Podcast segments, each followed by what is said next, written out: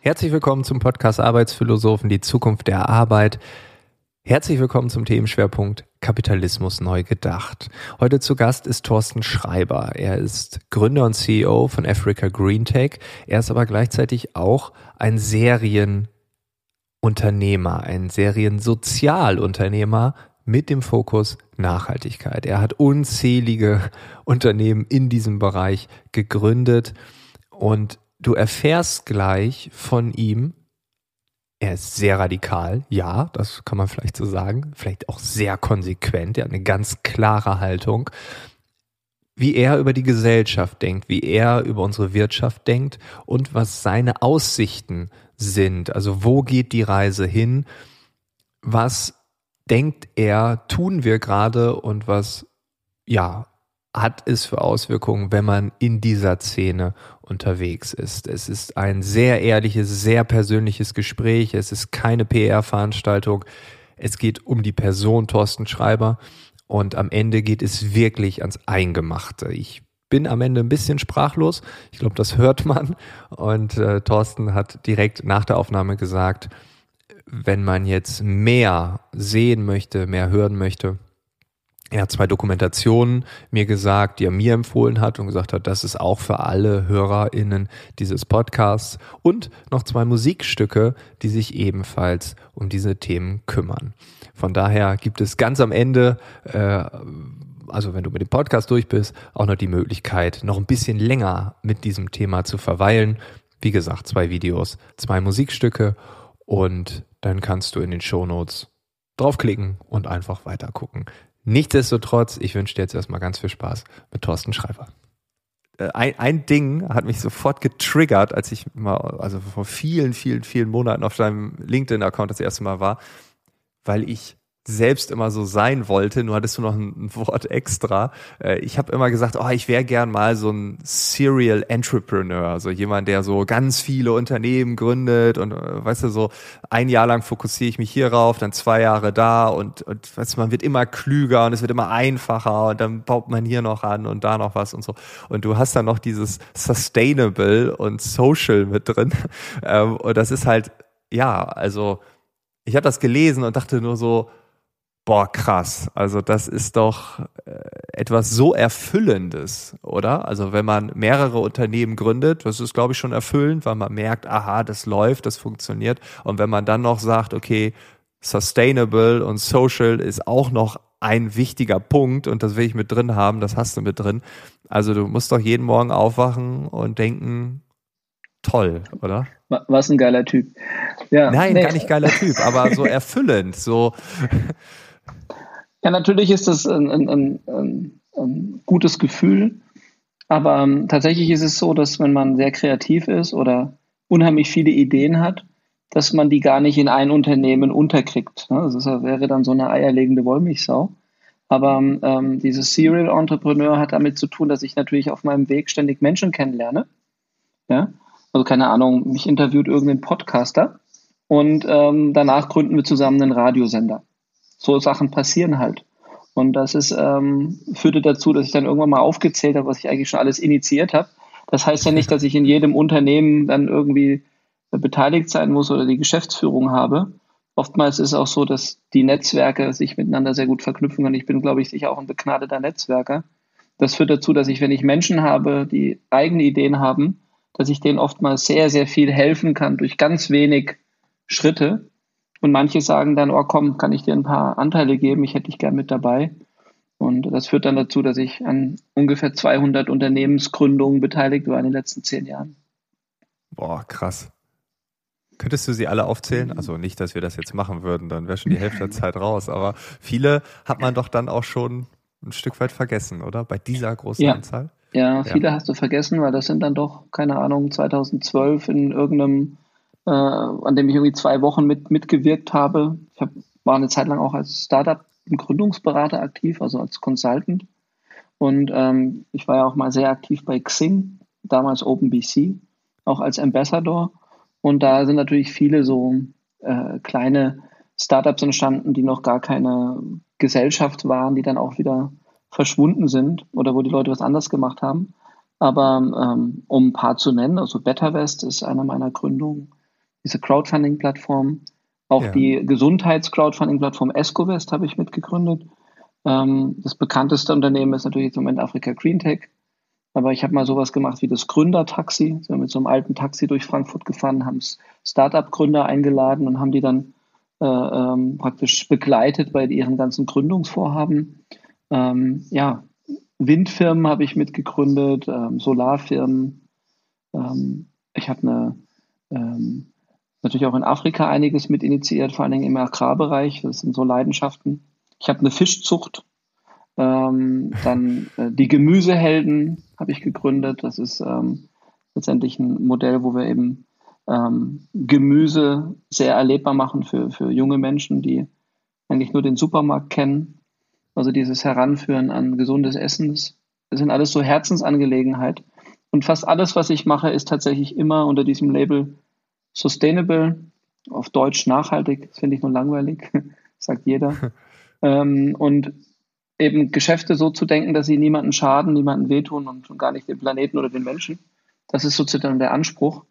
Und ähm, da bin ich eigentlich ganz froh, dass ich da auch Teil von so einer sehr, sehr stark wachsenden Szene bin. Ähm, von Menschen, die eben sagen, hey, wir müssen was verändern. Und vor allem, was ich interessant finde, du, also du hast es ja im Titel drin, Entrepreneur, du bist Unternehmer, du möchtest unternehmerisch tätig sein. Ähm, das sieht man auch, wenn man jetzt zum Beispiel Africa äh, Green Tech nimmt. Also ihr versucht auch Geld am Kapitalmarkt aufzunehmen. Also du äh, bist ja jetzt nicht der, der sagt, äh, ich sammle Spenden ein, ohne dass ich sage, dass das verwerflich ist, ähm, sondern du gehst ja auch diesen kapitalistischen Weg, wenn man ihn so nennen will oder kann überhaupt. Also du bist ein lupenreiner Unternehmer, oder? Ja, das ist ein ganz, ganz spannendes Themenfeld. Also ähm, ich sehe mich tatsächlich ähm, als Sozialunternehmer. Das ist mir ganz ja. wichtig. Also dieses Wort gehört dazu. Im Englischen Social Entrepreneur. Ähm, weil ich schon glaube, dass, dass, dass dieses Narrativ des Unternehmertums unbedingt überdacht, überdacht werden muss. Ähm, Kapitalmarkt Kapitalismus reden wir sicher noch ausführlicher drüber, aber bleiben wir mal kurz bei dem Unternehmerbegriff. Der Unternehmer versucht erstmal für ein Problem eine Lösung zu finden. Das ist so das, was man dann unternimmt. Und dahinter entstehen Produkte Proje äh, äh, oder auch Dienstleistungen. Und ähm, die sind in der Regel, wenn du von normalen Unternehmen ausgehst, immer profitorientiert. Das heißt, du möchtest mehr rauskriegen, als du reingibst. Und das führt dazu, dass an irgendeiner Stelle du ja, ähm, ja etwas einkaufen musst, günstiger, oder du musst etwas ausbeuten, zum Beispiel Rohstoffe ähm, oder Menschen, ja, äh, damit du letztendlich hintendran eine, eine Rendite erzielst in Geld. Und das ist den Unternehmen gemein, die sich, sag ich mal, in der normalen Kapitalwelt ähm, bewegen. Und das ist auch erstmal grundsätzlich nicht verwerflich. Also ich kritisiere das nicht. Aber es gibt auf der anderen Seite eben ein Phänomen, äh, die, die Philanthropie, dass Menschen, die sehr erfolgreich sind mit ihrem Unternehmen, einen Teil dieses Geldes, was sie damit verdienen, verspenden, um dann Dinge zu reparieren, die sie eventuell mit ihrem Unternehmen kaputt gemacht haben. Ja? Also nehmen zum Beispiel so Unternehmerfamilien wie Remsmar, ja, die Zigaretten äh, verkauft haben, damit sie reich geworden sind, ähm, die äh, spenden dann an die äh, Krebsstiftung. Ja? ähm, also versuchen, ein Problem zu lösen, was sie selber verursachen. Und ähm, das ist jetzt ein bisschen auf die Spitze getrieben, nicht falsch verstehen, aber ähm, genauso ist es eben auch mit anderen Unternehmen, äh, die dann eben äh, oftmals wissen, dass sie ähm, in etwas äh, in etwas arbeiten, was nicht unbedingt äh, super gut ist für Mensch und, äh, und Umwelt und dann nimmt man eben Teil dieses Geldes und äh, verspendet es und gibt es irgendwelchen NGOs, die dann reparieren. Und ähm, dieses Grundsystem, das finde ich falsch, weil es eben an beiden Stellen interessanterweise zu massiven Fehlentwicklungen führt. Auf der unternehmerischen Seite dass man eben wichtige Faktoren völlig außer Acht lässt. Nehmen wir zum Beispiel die CO2-Emissionen oder nehmen wir zum Beispiel die Ausbeutung von, von Menschen, die in Billiglohnländern sehr wenig Geld verdienen. Die Produkte werden dann aber in äh, teureren oder im globalen Norden sehr teuer verkauft. Und diese Wertschöpfung ähm, verzerrt eben ähm, Gleichheitsgrundsätze oder auch Umweltstandards. Und auf der anderen Seite hast du äh, durch diese Spenden ebenfalls Verzerrungen im Markt. Nämlich, wenn du dir vorstellst, dass in meinem, bleiben wir bei dem Beispiel von Afrika Green Tech, dass wenn wir in einer Region arbeiten, wo wir unternehmerisch tätig sein wollen, also wir wollen Geld verdienen oder müssen Geld verdienen, und ein anderes Unternehmen ähm, liefert zum Beispiel eine Solaranlage, die gespendet wurde, dann ist der Strom aus dieser gespendeten Solaranlage umsonst und ich muss vielleicht ein Dorf weiter Geld verdienen, muss also meinen Strom verkaufen, also werde ich benachteiligt. Ja? oder der Markt wird verzerrt. Und diese Phänomen findest du eben gerade in der Entwicklungszusammenarbeit ganz, ganz stark, dass ähm, eigentlich gut gemeinte Hilfe oder gut gedachte äh, Hilfe eben in Wirklichkeit den gegenteiligen Effekt haben. Und ähm, deswegen gibt es diese Sozialunternehmerbewegung, die auf Mohammed Yunus zurückgeht, die sagt, stopp. Also ein Teil des unternehmerischen Handelns ist sinnvoll, nämlich nachhaltige Geschäftsmodelle zu entwickeln, die sich selber tragen.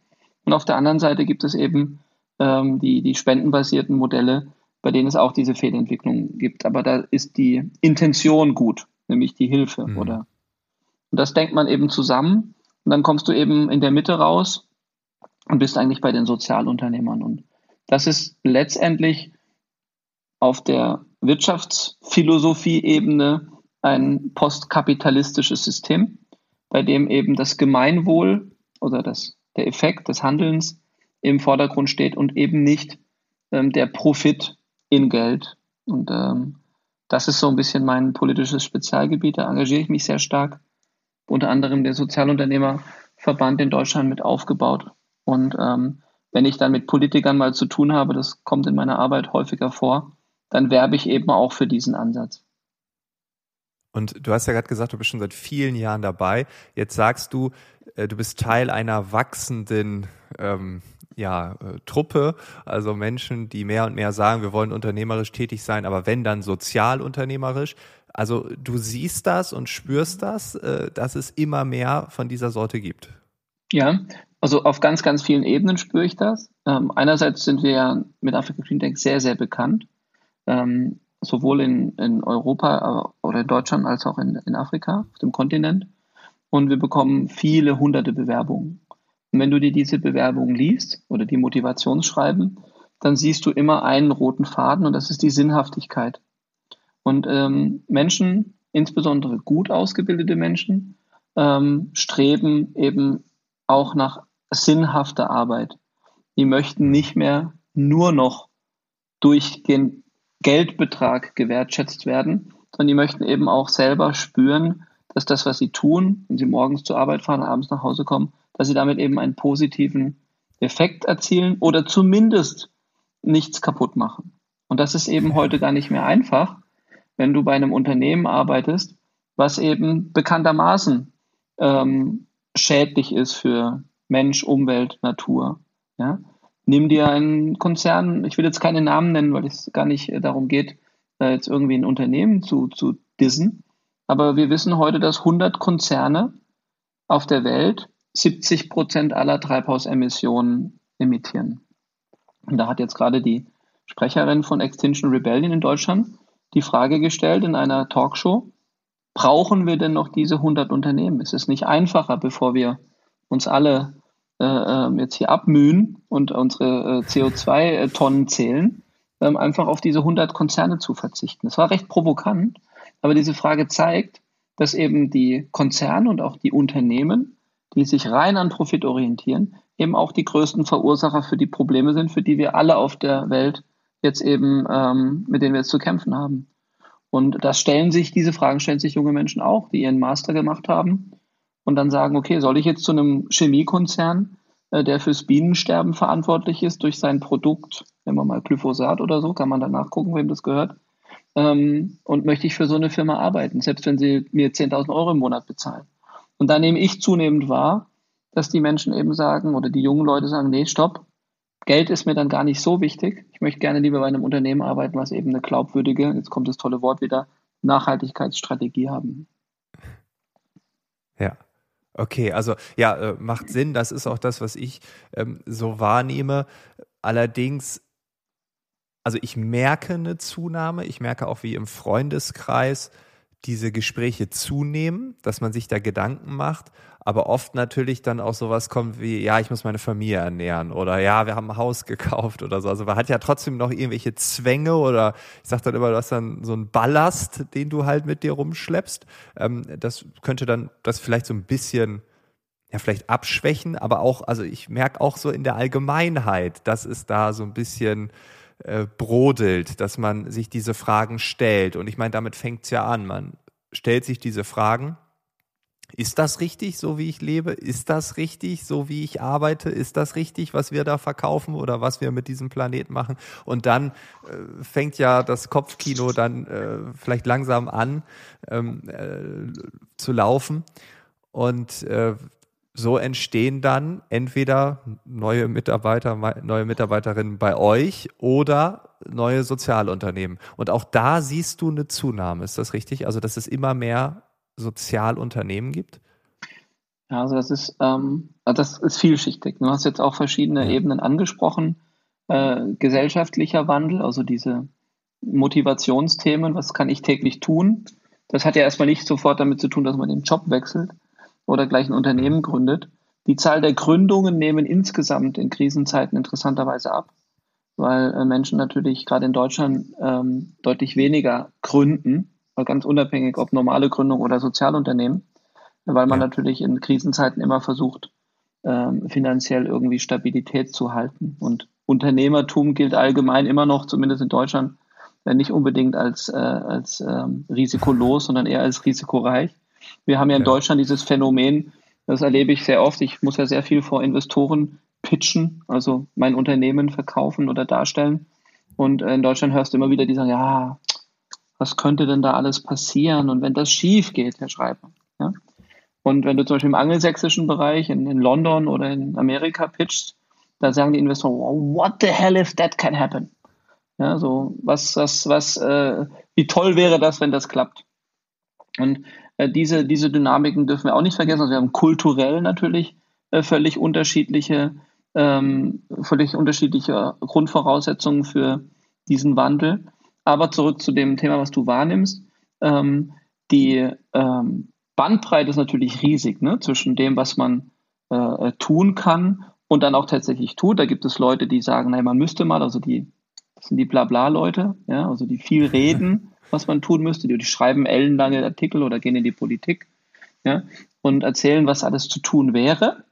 Dann gibt es die Menschen, die im Stillen handeln, die sagen, okay, ich stelle mich um, ich werde zum Beispiel Veganer, ich verzichte auf Fleisch, ich schaffe mein Auto ab, ja, ich verzichte auf Flüge.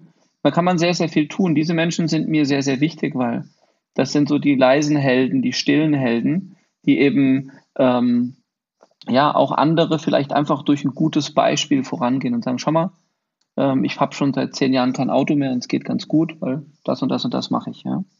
Ähm, und diese Menschen dürfen wir nicht vergessen, die sind, äh, haben sich bereits auf den Weg gemacht. Und die kannst du natürlich auch gut erreichen äh, durch Themen. Und dann gibt es die, die dritte Gruppe, zu der ich mich vielleicht zähle, die wirklich äh, systemisch an Themen rangehen und sagen, äh, wir, wir müssen einen Schritt weitergehen, wir müssen radikaler ähm, Veränderungen schaffen, zum Beispiel durch Gesetze oder zum Beispiel durch Mechanismen. Und auch hier hast du den Fall, dass natürlich oftmals von der Seite der Blabla-Menschen ähm, die Leute oftmals sagen, naja, äh, das geht nicht oder kann man nicht umsetzen. Und ich gehöre eben zu den, den Typen, die dann unternehmerisch oder sozialunternehmerisch Geschäftsmodelle bauen und versuchen zu zeigen, dass es eben möglich ist. Zum Beispiel in unserem Fall jetzt bei Afrika Green Tech ähm, ganz auf Diesel zu verzichten durch eine reine Photovoltaik-Batterie-Insellösung. Das gab es 2014 so noch nicht, dass man eben ganze Dörfer rein erneuerbar versorgen kann und das in, auf einem Kontinent wie Afrika. Ähm, Photovoltaik hier in Deutschland ist das ja schon seit Jahren bekannt, durch das, dass wir den Strom einspeisen können, weil wir so ein tolles Stromnetz haben. Aber das Ganze autark zu machen als Insellösung, das war damals wirklich noch neu. Und da haben viele uns belächelt, es wird nicht funktionieren. Und heute ist es der neue Standard. Also die Weltbank hat jetzt gerade eine Studie rausgebracht, dass in den nächsten zehn Jahren 200.000 solcher Inselnetze entstehen werden und damit 500 Millionen Menschen versorgt werden. Und wenn du dann in die technische Beschreibung gehst, siehst du genau unser System, was wir 2014 entwickelt haben. Und dann siehst du eben, wie groß und wie nah das ist, dass du eben doch sehr, sehr viel erreichen kannst, indem du äh, Dinge einfach als Pionier umsetzt und anderen Menschen zeigst, guck mal, du musst einfach nur tun. Und beide Gruppen sind wichtig. Also ich bin nicht kein Freund von dem, der jeden immer gleich zum Unternehmer machen muss, volles Risiko und kommen wir retten die Welt. Aber es gibt natürlich einen Unterschied zwischen Fridays for Future und Extinction Rebellion. Und das Gleiche ist eben auch bei Sozialunternehmen. Ähm, da gibt es welche, die leise, stille Geschäftsmodelle haben, Veränderungen regional im Kleinen vorantreiben. Ganz toll. Und dann gibt es Unternehmen, die als Leuchttürme gelten oder die eben auch radikaler ähm, disruptieren, nennt man das ja in der modernen Sprache. Also die ganze Industrien in Frage stellen. Und äh, zu äh, diesen Unternehmern gehöre ich auch. Also ich bin disruptiv unterwegs. Ich möchte Dinge neu denken und dann eben große Veränderungen ähm, herbeiführen. Okay, also wenn du sagst systemisch, also wenn ich jetzt dieses Wort mal nehme, ist das Ziel ja nicht nur, dass man jetzt äh, sagt, ich habe nachhaltiges Geschäftsmodell und ja, wir, also jetzt mal ganz simpel gesprochen, wir wollen natürlich auch, dass Menschen Strom haben, das ist natürlich auch ein Unternehmensziel, ähm, aber man möchte ja auch das System verändern. Ganz genau. Ähm, also in unserem Fall ist das so, dass wir ähm, angefangen haben mit einer Anwendung, Strom. Also vielleicht müssen wir nochmal eine, eine, eine Stufe rauszoomen. Es gibt ja ein internationales Framework oder ein, ein Rahmen. Ja, muss immer aufpassen mit den Anglizismen. Ja. Weiß ja nicht, du wolltest ja bald einen englischen Podcast machen, aber bleiben wir mal beim Deutschen. Also ein, ein Rahmen, und das sind die äh, Nachhaltigkeitsziele der Vereinten Nationen, äh, zu Englisch Sustainable Development Goals. Das sind 17 Bereiche, Kernbereiche oder Systeme, kann man auch dazu sagen. Und da gehören zum Beispiel der Zugang zu ähm, günstigen erneuerbaren Energien. Das ist eins dieser 17 Nachhaltigkeitsziele. Das ist das äh, Ziel Nummer 7. Äh, und dieses SDG 7 ist zum Beispiel jetzt Strom in Afrika mit erneuerbaren Energien. So. Und jetzt könnte man sich eigentlich schon ausruhen. Da gibt es ganz, ganz viele Firmen auf der Welt, die äh, sich nur darauf fokussieren und die sind auch nachhaltig und die machen auch was ganz Tolles. Aber dann gibt es natürlich ähm, direkte und indirekte Effekte äh, durch äh, äh, Dinge, die du tust. Ne? Also wenn du in so ein Dorf eingreifst, wo es keinen Strom gibt und du machst da Strom, dann verändert das ja ganz viele Dinge. Positiv natürlich, aber es gibt auch, ja. ich nenne das immer the dark side of social business.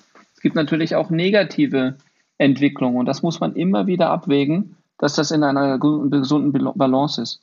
Und wir haben Was irgendwann das gemerkt. So für ein Beispiel? Du meinst so Negatives? Ja, ja, nur so, dass man es ein bisschen greifen kann. Also wenn ich mir vorstelle, da ist ein Dorf, das hat keinen Strom. Jetzt sagt man, ihr habt alle Strom, dann würde ich ja denken, ja, das ist alles super, aber das macht ja was mit dem Dorf. Das ist mir klar. Aber was wäre so ein Beispiel? Naja, also erstmal ähm, führt es dazu, dass ähm, Scheren auseinandergehen. Also zum Beispiel äh, Menschen, die sich dann Investitionen leisten können und mit dem Strom deutlich mehr Einkommen erzielen und ja, Menschen, die sozusagen zurückbleiben, weil sie keinen Zugang zu diesem Strom haben. Ähm, da gibt es eben Gräben, die sich vergrößern. Aber das ist jetzt, sage ich mal, äh, das könnte man noch äh, verkraften. Aber es gibt zum Beispiel Effekte, die wesentlich ähm, ja, komplexer sind. Nimm zum Beispiel das, Be äh, ähm, nimm zum Beispiel das Beispiel, ähm, eine Frau oder ein Mädchen ähm, bekommt durch die Elektrizität einen besseren Zugang zur Bildung. Ja? Und wird dadurch emanzipierter. Okay? Das ist jetzt in unserem westlichen Kulturbild ja was Gutes. Ja? ja. Emanzipation, Gleichberechtigung der Frau, Mann und Frau, ähm, Gender Equality und all diese schönen Sachen, die wir ja hier in unserer Gesellschaft auch leben. Und wir können uns das auch zum Glück leisten.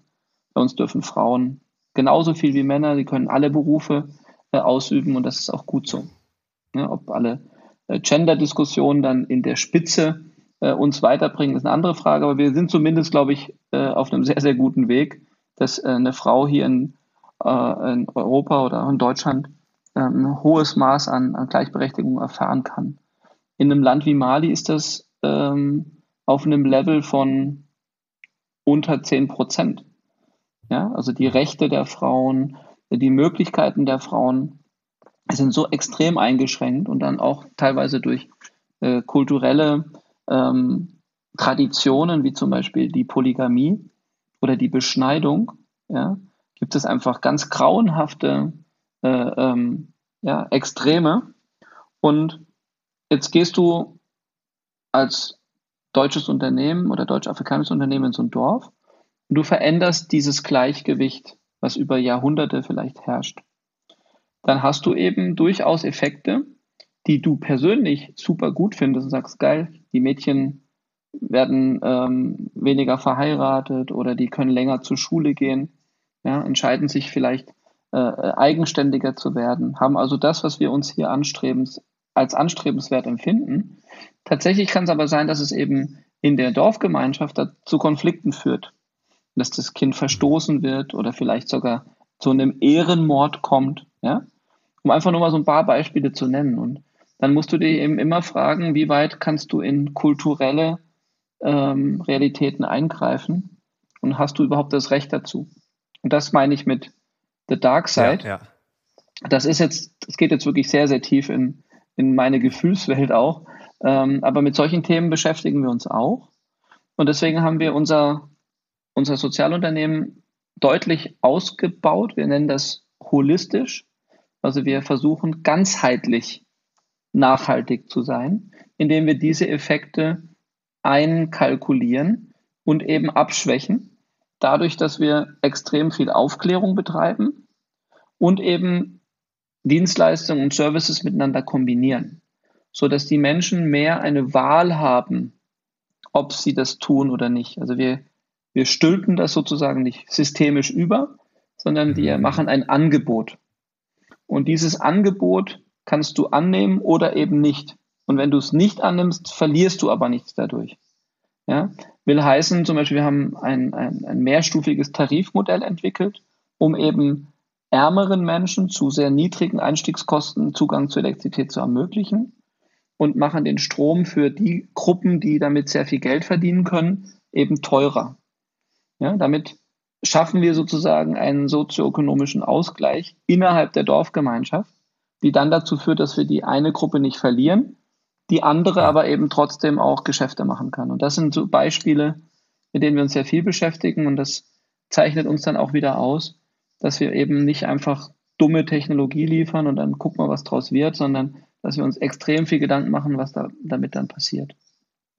Das erinnert mich so ein bisschen auch an Diskussionen, wenn wir jetzt darüber reden in Deutschland, äh, dass dann ein Politiker sagt, ja, nachhaltig, Energiewende, alles schön und gut. Aber ich bin der, der dann irgendwie in, in so einem Braunkohlewerk dann den Mitarbeitern und Mitarbeiterinnen erklären muss, eure Jobs noch drei Jahre, dann schließen wir das hier alle und äh, jetzt mal gucken, wo es hingeht. Ne? Also das sind ja auch kulturelle Umwälzungen, die da entstehen, wenn an einem Standort, und ich meine, wir haben den Ruhrpott als Paradebeispiel, wo eine ganze Region äh, ne, vom Kohleabbau gelebt hat und ja auch kulturell geprägt wurde. Also der Kumpel, äh, der mit mir da unter Tage arbeitet, das ist eine, eine Prägung, die kann ich mir als Nicht-Ruhrpottler gar nicht vorstellen. Ich kann es mir nur erahnen, was für Auswirkungen das hat.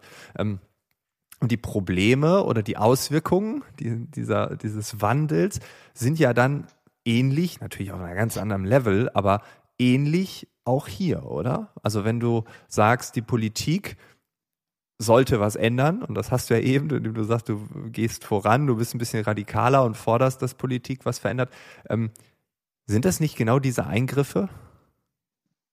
Ja, aber da musst du unterscheiden. Also ähm, ich habe die Nachhaltigkeitsziele ja schon genannt. Das sind ja, ist ja ein, ein, ein Rahmen, dem sich allen der UNO zugehörigen Staaten verpflichtet haben. Also diese, ja. diese Charta ist ja ein Folgeprogramm für das ähm, Welthungerprogramm, was wir oder das Millennium-Programm hieß das früher, das ist 2014 äh, ausgelaufen, wo man gesagt hat, man möchte den Hunger in 20 Jahren ähm, halbieren. Das hat man ersetzt oder ergänzt durch diese 17 Nachhaltigkeitsziele. Und die gelten im Übrigen für alle Länder der Welt, also auch für Deutschland. Mhm. Und ähm, das ist letztendlich meiner Meinung nach eben auch eine große Chance, indem sich alle Nationen und die Menschheit insgesamt auf gewisse Rahmenbedingungen oder Parameter geeinigt hat. Und einer dieser Parameter ist, wir müssen ganz dringend das Klima schützen, weil das bedroht uns alle gleichermaßen, egal welcher Religion, egal welcher Nation, egal welchen Status du hast, ob du reich oder arm bist. Ähm, wenn unsere Natur sich gegen uns wendet, ja, dann sind wir raus. Ja? Und ich glaube, das ist eben, ähm, und ein Beispiel mit dem Kohlekraftwerk äh, ist da eben auch sehr gut. Äh, das verstößt, also die, Kohle, die Kohleverbrennung insbesondere, aber auch schon die Förderung, verstößt eigentlich massiv gegen all diese Nachhaltigkeitsziele, denen wir uns eben committed haben. Gar nicht nur dem Pariser Klimaschutzabkommen. Deswegen ist mhm. das letztendlich eine notwendige gesellschaftliche Maßnahme, und da müssen wir als Gesellschaft, und da bin ich dann wieder ein Stück weit bei dir, eben dafür gucken, dass wir diese Menschen, die davon leben oder ihre Existenz bestreiten, die müssen wir eben kompensieren. Ja, das müssen wir mit Steuern machen oder mit die Allgemeinheit muss diese Menschen auffangen. Und ähm, der Strukturwandel oder der Systemwandel in dem Fall, der ist ja gerade speziell für solche Themen wie, wie, wie ähm, eine Kohleregion ähm, ja auch eine Chance, weil diese, wenn wir die, wenn wir Geld in die Hand nehmen und die, um die Kumpels, wie du sie genannt hast, sozusagen ähm, umzuschulen, zum Beispiel auf andere Technologien, die eben zukunftsweisender sind. Das gleiche passiert ja auch in der Automobilbranche, in den Zulieferbetrieben. Auf jeden Fall. Ja. Ja, Elektromobilität verändert ganz, ganz viel. Und ähm, wir dürfen uns diesen Wandel meiner Meinung nach eben nicht versperren, sondern wir müssen gemeinsam erkennen, sagen, was schadet uns und was nützt uns. Und dann müssen wir uns natürlich auf diese Ziele einigen und wir sollten uns allen klar machen, dass der Klimawandel eben den, die, die größte Bedrohung für uns alle gleichermaßen ist. Deswegen sollten wir gleichermaßen alle so schnell wie möglich und so radikal wie möglich handeln. Und ich glaube, da liegt eben der, der, der Stein oder der Hund begraben. Ja?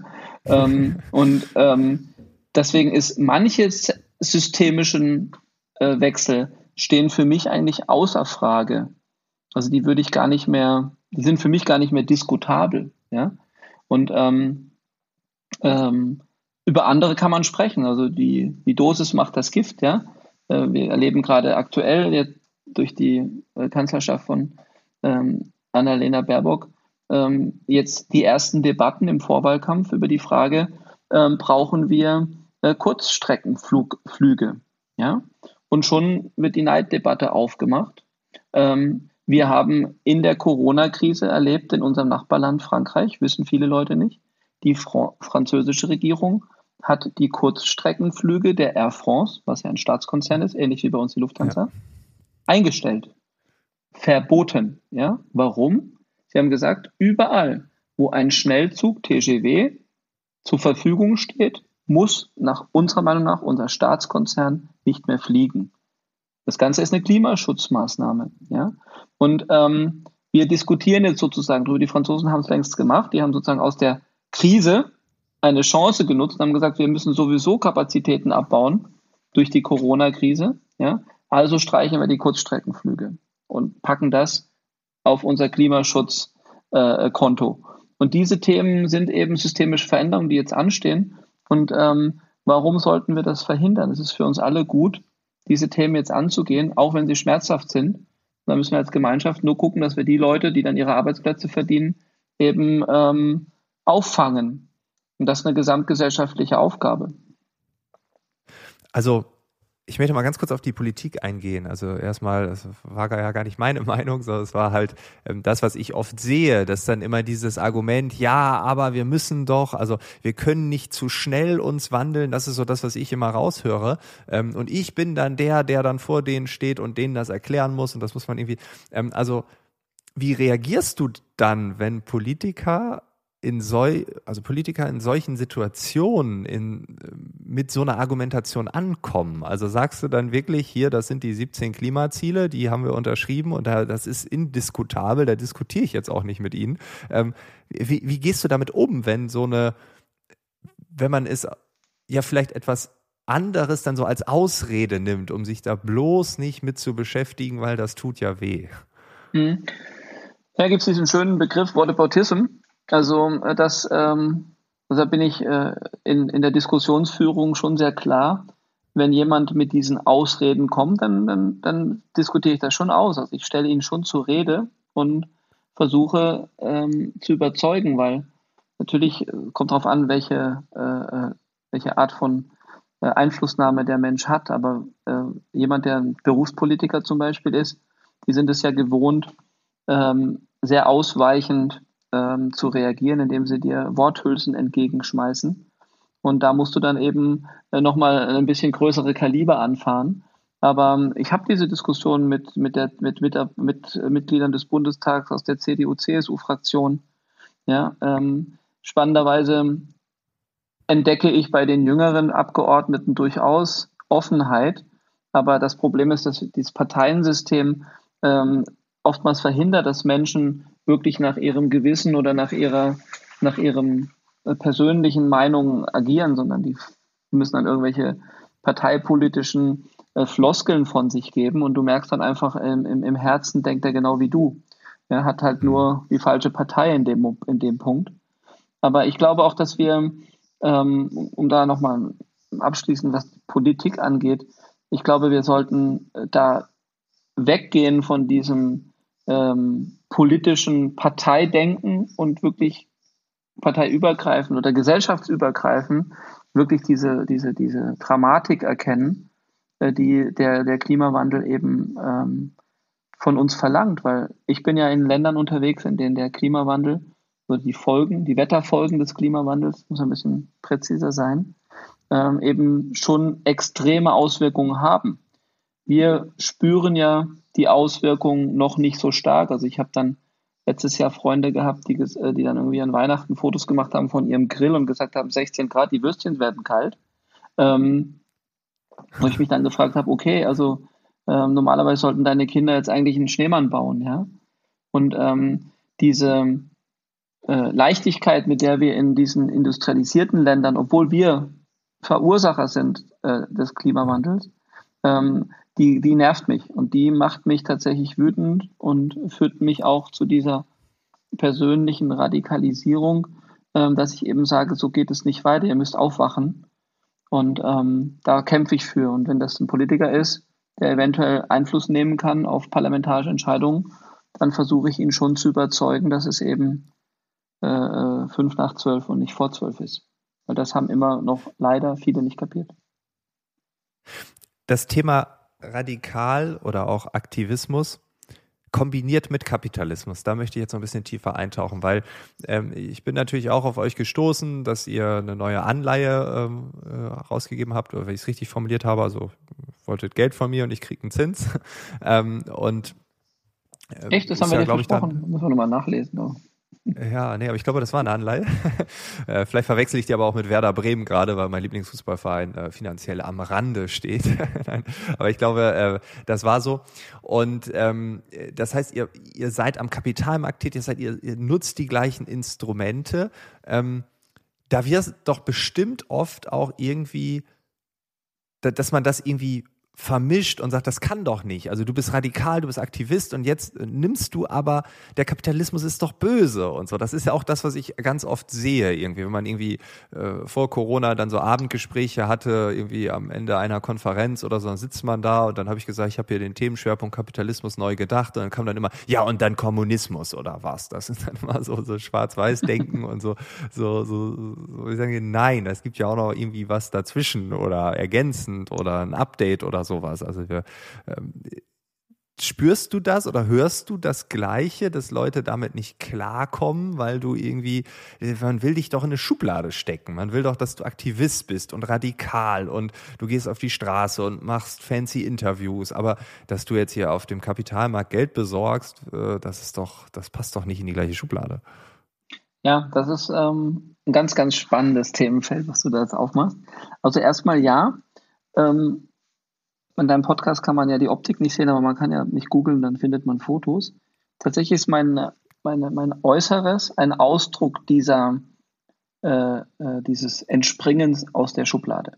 Ja, weil ich habe mir irgendwann mal ähm, angewöhnt, gegen den Strom zu schwingen, äh, schwimmen. Und ähm, das Aussehen, insbesondere der Bart, ähm, führte in der Finanzwelt zu extremen Reaktionen. Ja?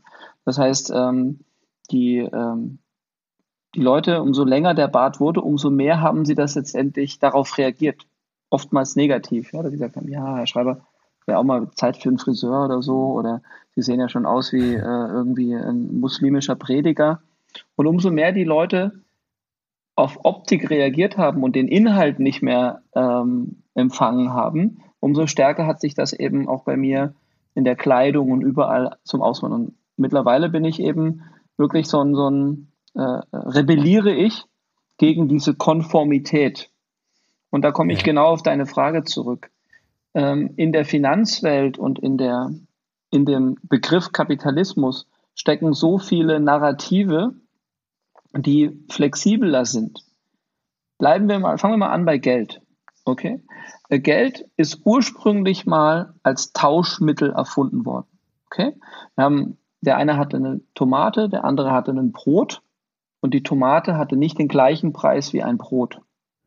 Also hat man ein, ein, ein, Geld erfunden und gesagt, okay, dein Brot ist eigentlich zwei Tomaten wert. Ich habe aber nur eine, also gebe ich eine Tomate und Geld. Dann kannst du bei jemand anders das Geld tauschen gegen eine zweite Tomate. Um es mal ganz einfach darzustellen. Ja? Ähm, bin jetzt ja auch kein äh, äh, Finanzökonom, aber zumindest als ich mit Christian Felber gesprochen habe, das ist ein, einer der Menschen, die mich sehr, sehr stark inspirieren und ähm, bin sehr stolz, mit ihm befreundet zu sein. Christian Felber ist der Erfinder der Gemeinwohlökonomie, der als einer der größten Kapitalismuskritiker gilt und aber eben nicht nur labert, bla bla, sondern der hat wirklich ein Finanzsystem neu gedacht und hat im Mittelpunkt die Geldschöpfung und die Wertschöpfung genommen und gesagt, okay, schauen wir uns doch mal bitte an, für was zahlen wir heute Zinsen? Ja, wir zahlen heute Zinsen für zum Beispiel Risiken. Ja, also umso mehr Risiko, umso mehr Zins. Und es gibt noch ganz viel kranke Finanzprodukte, ja, die eigentlich nur aus sich selber existieren, die überhaupt gar keinen realen Bezug mehr haben. Ja, müssen wir jetzt nicht aus, äh, ähm, ausführen, aber wir wissen alle, dass es solche Produkte gibt. Die haben uns zu, unter Definitiv. anderem in die letzte ja. Äh, Finanzkrise äh, katapultiert und wir sind äh, auf gutem Weg äh, in die nächste. Aber äh, bleiben wir mal kurz bei dieser Frage Kapitalismus versus Kommunismus. Das kommt mir auch sehr oft vor, dass Leute sagen, ja, ähm, du bist kapitalismuskritisch ähm, was willst du denn als alternatives Wirtschaftssystem? Und dann sage ich, nee, nee, ich möchte nicht den Kapitalismus abschaffen oder bombardieren. Ich gehöre auch nicht zu den Autonomen, die mit schwarzen äh, Masken irgendwelche Autos in Frankfurt anzünden. Ja? Aber ähm, es muss erlaubt sein, die Auswirkungen von manchen wirtschaftlichen Systemen dringend zu hinterfragen. Und das geht eben in ganz, ganz viele Richtungen. Der Raubtierkapitalismus, bei dem die Maximierung des Ertrages im Vordergrund steht und alle anderen Kriterien, volkswirtschaftliche Kriterien, Gerechtigkeit, äh, ähm, ja, Gesundheit, Umwelt, wenn das alles hinten ansteht, nur um die Kapitalrendite zu maximieren, dann halte ich das für falsch. Also das ist der, das, das absolute Extrem. Ja, also Schieferöl oder äh, Fracking, ja, solche Themen. Das sind meiner Meinung nach ähm, gute Beispiele dafür, dass man das Unternehmen Gewinn maximiert, ähm, gravierende Schäden für äh, die Natur und die Umwelt äh, einrichten. Nimm AIDS-Medikamente, die Pharmakonzerne für Tausende von Euro verkaufen, ähm, ohne dass Menschen, die in ärmeren Ländern leben, Zugang haben, obwohl die Herstellung des Medikaments Pfennige kostet. Diese Themen, das sind Beispiele meiner Meinung nach ähm, für, für kritikwürdigen Kapitalismus. So, und das, die Alternative ist eben nicht Kommunismus, sondern die Alternative ist es, ähm, die Wertschöpfung und das Gemeinwohl in die Mitte zu stellen, zu sagen, Menschen und Unternehmen, die dem Gemeinwohl schaden, die müssen viel für Geld bezahlen. Also Christian Felber ist eine der zentralen Förderungen für einen Umbau der Finanzwirtschaft, dass man den Zins danach bemisst, ob ein Unternehmen gut für das Gemeinwohl ist, gut für seine Mitarbeiter ist und daran misst man dann Zinsen. Nach dieser Logik müssten Unternehmen, die ganz schlecht sind für die Allgemeinheit, nehmen wir mal Shell oder, oder BP oder Esso oder Total, ja, also die verantwortlich sind für den Klimawandel, die müssten für ihr Geld 30 Prozent, 40 Prozent Zinsen bezahlen. Okay? Unternehmen, die das Gemeinwohl heilen, Krankenhäuser oder ähm, äh, ähm, ja, soziale Einrichtungen, alle, die ähm, einen Nutzen erbringen, entweder für das ähm, äh, Gemeinwohl oder eben für die Natur oder die Menschen, die würden vielleicht sogar negativen Zins bezahlen. Ja, die würden mhm. Geld geschenkt bekommen dafür, dass sie Geld investieren. Und damit könntest du einen Ausgleich schaffen innerhalb des kapitalistischen Systems. Und das ist zum Beispiel eine der ähm, Vorschläge, äh, denen ich mich ähm, unterwinde. Und um eben zu zeigen, dass ich es ernst meine, habe ich mein eigenes Unternehmen auch Gemeinwohl zertifiziert.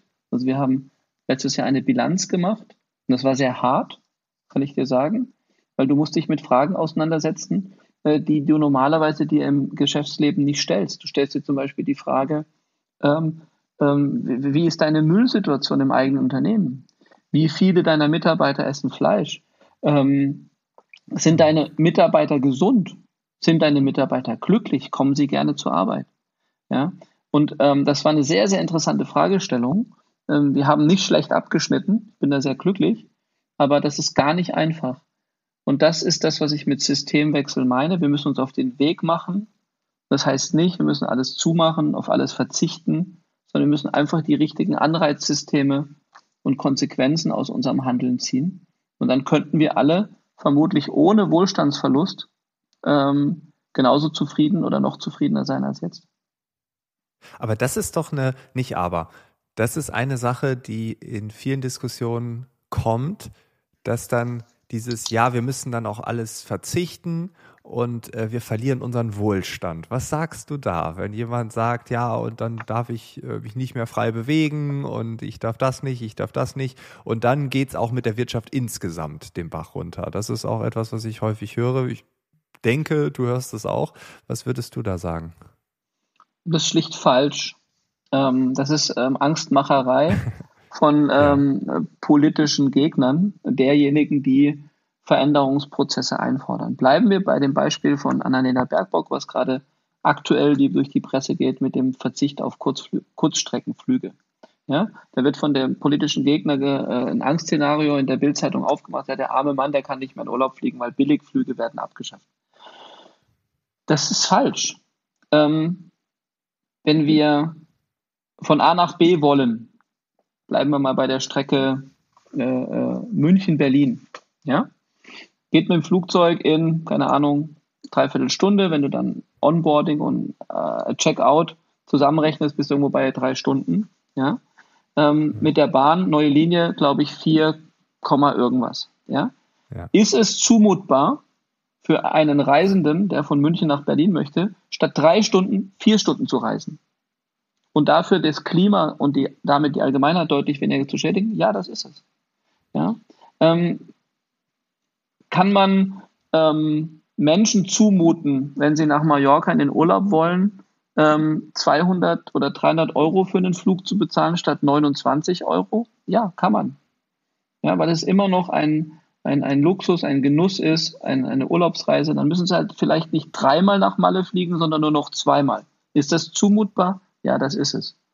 Und das sind diese Themen, ähm, also ich bin kein, äh, ich stehe den Grünen sehr nahe, aber ich bin selber nicht mehr parteipolitisch aktiv, das sei dazu gesagt. Aber mir gefällt diese Gesellschaftsdiskussion nicht. Ja, das war das Gleiche wie seinerzeit mit dem Veggie Day. Ja, es ging nicht darum, Fleisch zu verbieten. Es ging darum, Bewusstsein zu schaffen, zu sagen, wir müssen den Fleischkonsum reduzieren, weil er eine der Konsequenzen ist, die dazu führen, dass wir eben äh, enorm viel Methan und CO2 und äh, Agrarflächen verlieren, weil der Fleischkonsum so zunimmt. Also steuern wir dagegen und versuchen den Fleischkonsum nicht nur zu stabilisieren, vielleicht sogar zu reduzieren. Finde ich einen vernünftigen Vorschlag. Kannst du, wenn du fünfmal oder sechsmal die Woche Fleisch isst, an einem Tag auf Fleisch verzichten? Ja, kannst du, ist zumutbar. Und das ist die Fragestellung, die wir uns stellen müssen. Können wir, verlieren wir denn wirklich das ist ja die zweite Frage, ja, verlieren wir denn wirklich an Lebensqualität, wenn wir statt dreimal nach Mallorca nur noch zweimal fliegen und den dritten Urlaub vielleicht an der Nordsee verbringen oder bei Verwandten? Verlieren wir dann wirklich an Lebensqualität? Und das ist, glaube ich, ähm, die Frage, die sich jeder Einzelne stellen kann und den können wir uns zusätzlich auch als Gesellschaft stellen. Das finde ich absolut legitim. Hm. Ja, äh, bin ich voll bei dir. Zumal ja dann auch diese Seiteneffekte kommen, wie, äh, ja, wenn das halt jetzt 300 Euro kostet statt 30, also 30 Euro auf dem Wochenende äh, umgelagert. Das, da fliege ich gern mal Freitag hin und komme Sonntag wieder. Ich kenne einige, die das so gemacht haben. Mhm. Bei 300 Euro überlegt man und sagt, ja gut, da muss es schon mindestens eine Woche sein. So, ne? Und also man äh, wird ja also dort auch Seiteneffekte haben, auch vielleicht Qualität ganz anders einschätzen. Ne? Das ist zum Beispiel das, ähm, wenn man mit Menschen redet, die dann Vegetarier werden. Ich weiß das, weil ich selbst Vegetarier bin die mir dann stolz erzählen, du Frank, ich habe schon ein Jahr lang kein Fleisch mehr gegessen und so. Und äh, ja, es gab da diese zwei Ausnahmen und so, aber da bin ich dann äh, da und da hingegangen zu so einem Biohof und da habe ich dann 50 Euro gezahlt äh, für, äh, für drei Personen und alle waren begeistert und haben gesagt, was schmeckt das lecker und so. Ne? Also da kommt dann ja auch sowas wie ähm, also aus Quantität wird dann vielleicht ja sogar Qualität. Das sind ja auch Effekte, ähm, die man in solchen Diskussionen ja gar nicht mit einbezieht, äh, sondern da nur schaut, ja, 29 Euro, das war bisher so, das will ich einfach immer so weiterhaben. Und genau. dieses will ich, will ich, will ich, ne, das ist, äh, ja. Bist du denn, also du bist radikal, du bist Aktivist, bist du denn auch optimistisch, dass wir diesen, diesen Wandel hinbekommen? Weil ich meine, ähm, die Widerstände sind ja immens. Also wenn ich in die Politik schaue, da haben wir Widerstände. Wenn ich ähm, in die Gesellschaft schaue, je nachdem, auch in die eigene Familie manchmal, wo ich denke, puh, schwierig, äh, da sind viele Hürden, die es da gibt, aber gleichzeitig gibt es auch viele Entwicklungen, was ja auch positiv ist. Ähm, und ich denke dann immer, das Glas ist halb voll. Also ich versuche mich selbst auch optimistisch zu stimmen, dass ich nicht in so eine Negativspirale komme und denke, oh je, jetzt ist ja alles verloren und jetzt fährt die Welt an die Wand und das war's jetzt und jetzt braucht man auch nichts mehr machen. Ähm, bist du optimistisch? Wie hältst du deine Energie am Laufen? Wie, wie, wie bleibst du so stark? Weil das bist du ja in einer gewissen Form, sonst würdest du das ja gar nicht alles machen können, was du machst. Na, das ist eine ganz spannende Frage. Also ähm, ich bin äh, ein optimistischer Mensch, was, was die täglichen Handlungen angeht. Ähm, Im Großen und Ganzen, was den Klimawandel angeht, bin ich eher Apokalyptiker. Also ich glaube nicht daran, dass wir es schaffen. Ähm, hm. Das heißt aber nicht, dass ich nicht täglich motiviert bin, das Beste draus zu machen. Ja, aber ich halte die, ähm, ja. die, die, ähm, also ich beschäftige mich wirklich extrem intensiv damit, auch, auch mit Details, zum Beispiel mit den Kipppunkten im Meer und ähm, alles, was so passiert, was, wo die Zeichen so eindeutig sind. Ja, also so nach dem Motto Brett vor dem Kopf, ja. Und ähm, ich muss leider feststellen, überall auf den Orten, wo ich bin, dass Menschen sehr stark in ihrem eigenen Bläschen leben und glauben, dass sie das nicht betrifft. Und das ist einfach eine vollkommene Fehleinschätzung. Ähm, ich bin ja sehr viel in Extremgebieten unterwegs, war jetzt ja gerade acht Wochen im Tschad, zum Beispiel am Tschadsee. Ähm, und am Tschadsee siehst du nicht nur die ähm, Naturkonsequenzen des Klimawandels durch den Rückgang des, des Seeplateaus, also der See hat in den letzten Jahrzehnten fast 90 Prozent seiner Wassermenge verloren, sondern du siehst Boah. dann eben die sozioökonomischen ähm, Folgen, indem die Menschen weniger Fische fangen, deswegen ihr Einkommen verlieren und hungern. Ja? Und du siehst eben gleichzeitig dann ähm, soziopolitische ähm, Konsequenzen, dass sich so eine Terrororganisation wie die Boko Haram-Sekte an so einem See dann ausbreiten kann wie ein, wie ein, äh, äh, wie eine Pandemie, wollte ich sagen, also wie ein Virus. Und ähm, weil sozusagen die ganzen sozioökonomischen Aspekte das begünstigen. Und da hast du so eine, so eine Dreifachkrise. Und ähm, das ist das, was wir natürlich hier äh, jetzt langsam angedeutet bekommen. Also ich habe ja auch Landwirtschaft hier in Deutschland. Und wenn du dann siehst, wie so drei Jahre hintereinander dann Böden trockener werden und in manchen hessischen Gemeinden das Wasser knapp wird. Ja, ähm, oder auch in Kalifornien, wo du dann siehst, dass Leute eben aufgerufen werden, ihre Gärten nicht mehr zu gießen, weil zu wenig Wasser da ist. Äh, die Wälder brennen. Australien haben wir erlebt. Also die Zeichen sind so andeutig. Also ich will schon sagen, die apokalyptischen Reiter waren schon vor Ort. Ähm, und trotzdem machen wir in ganz vielen Punkten einfach so weiter wie bisher. Ähm, drehen da mal ein bisschen an irgendeinem Gesetz und schrauben hier mal ein bisschen und vielleicht hier mal den SUV ein bisschen höher besteuern. Und, aber wir, wir, wir, wir, wir ver verpennen vollkommen äh, die ganzen Ausfahrten. Ja? Und äh, da bin ich leider, muss ich ehrlich sagen, wirklich bei Extinction Rebellion. Also ich äh, gehe davon aus, dass wir uns selber auslöschen. Ob das, ob ich das erlebe, weiß ich nicht. Bei meinen Kindern befürchte ich ja. Und ähm, jetzt komme ich zu deiner eigentlichen Frage, warum mache ich das? Warum habe ich noch so viel Energie?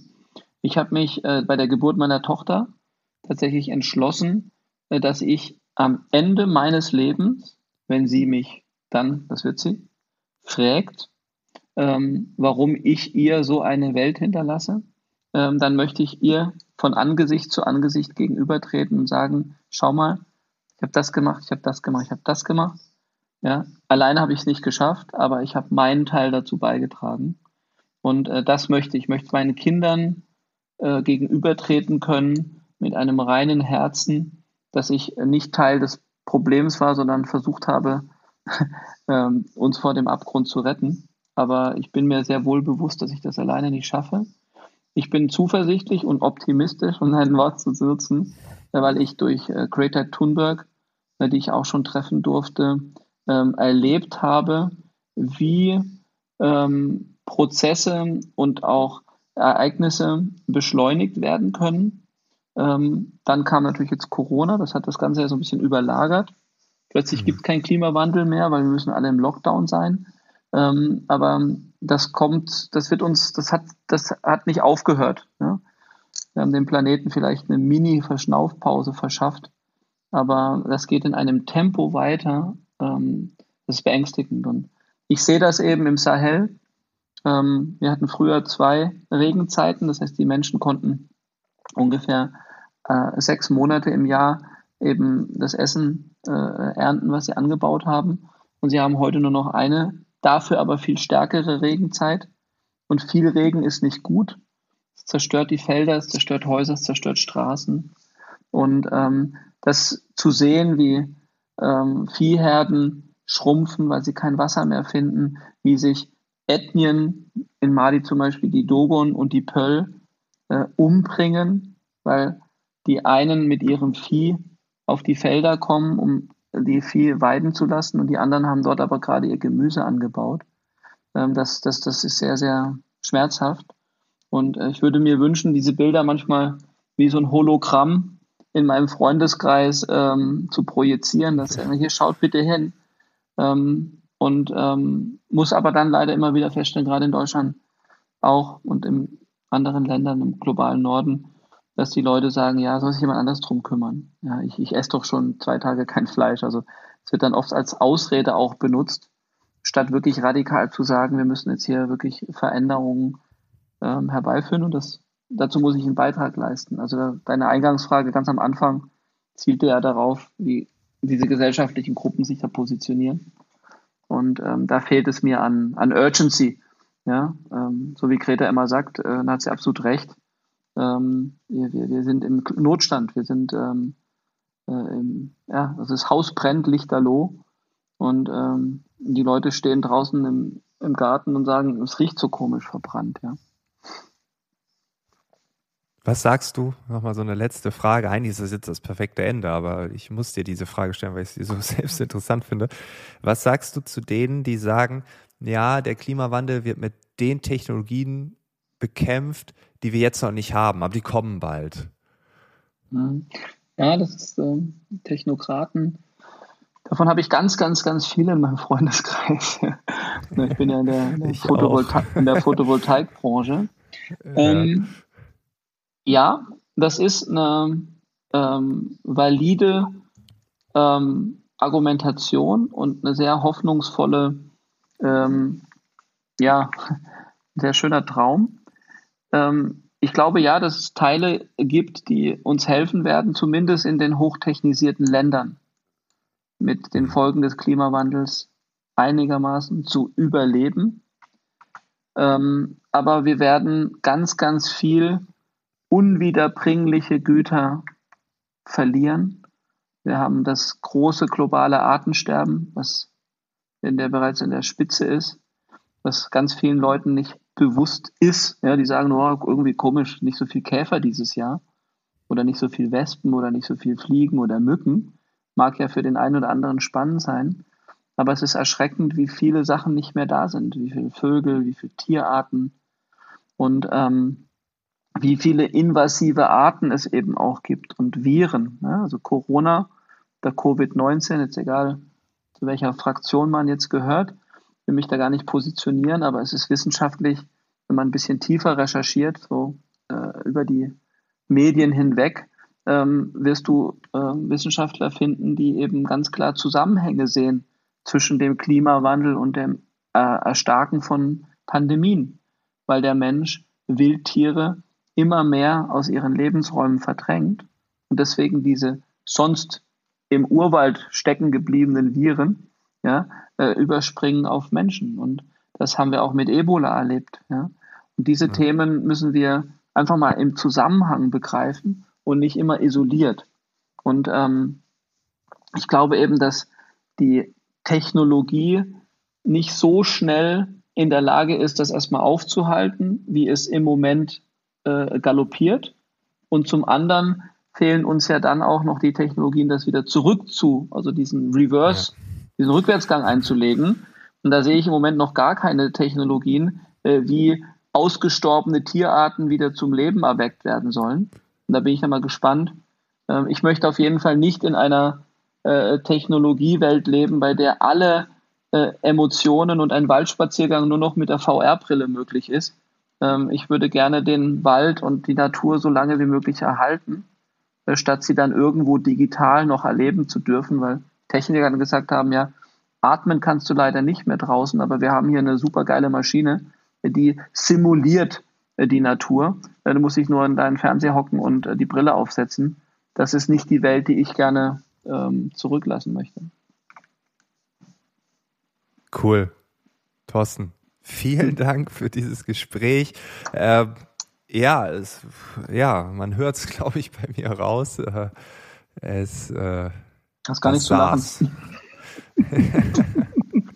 ja, es ist, äh, es ist eine harte Kost, aber es ist eine ehrliche Mahlzeit und ich glaube, ähm, davon brauchen wir mehr. Ja, ich ja. hoffe, ich konnte deine Erwartungshaltung erfüllen. Äh, ich hatte keine Erwartung. Ja, das ist gut. Ich Aber du nicht. hast das sie ist, erfüllt. Wenn man ist, eine, ähm, das ist sehr, sehr gut, mein Lieber. Das musst du dir bewahren. Äh, ohne Erwartungshaltung in Dinge zu gehen, ist eine ganz befreiende Sache. Ja. Hättest du dir in Stuttgart übrigens mal hinter die Ohren schreiben müssen, dann hättest du dich gefreut und gesagt, wow, 35 Leute, geil!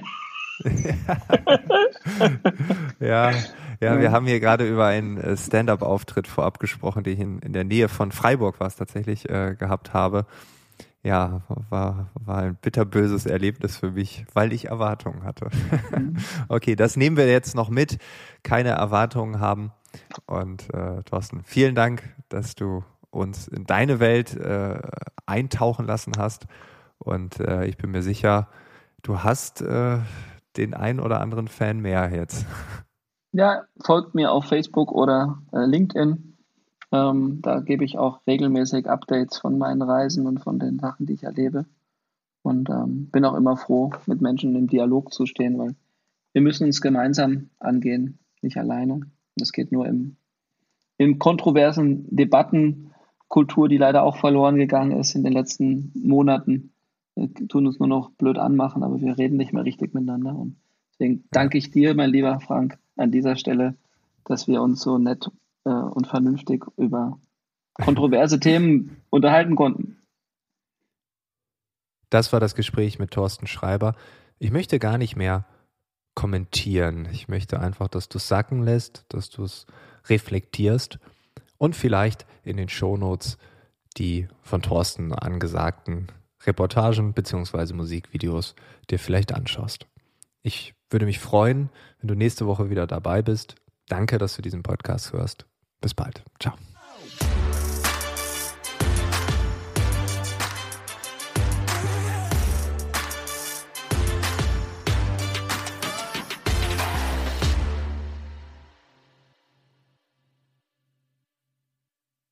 Hallo, wir sind Robert und Rüdiger und wir machen gemeinsam ziemlich gut veranlagt. Den österreichischen Anleger-Podcast. Also wenn du wissen willst, was sich Neues tut bei Aktien, Anleihen, Gold, Bitcoins, Kryptos oder sonst irgendwas, dann hör doch mal rein. Ziemlich gut veranlagt. Jeden Donnerstag neu auf Korea.at und KroneHit.at. Und überall sonst, wo es schöne Podcasts gibt.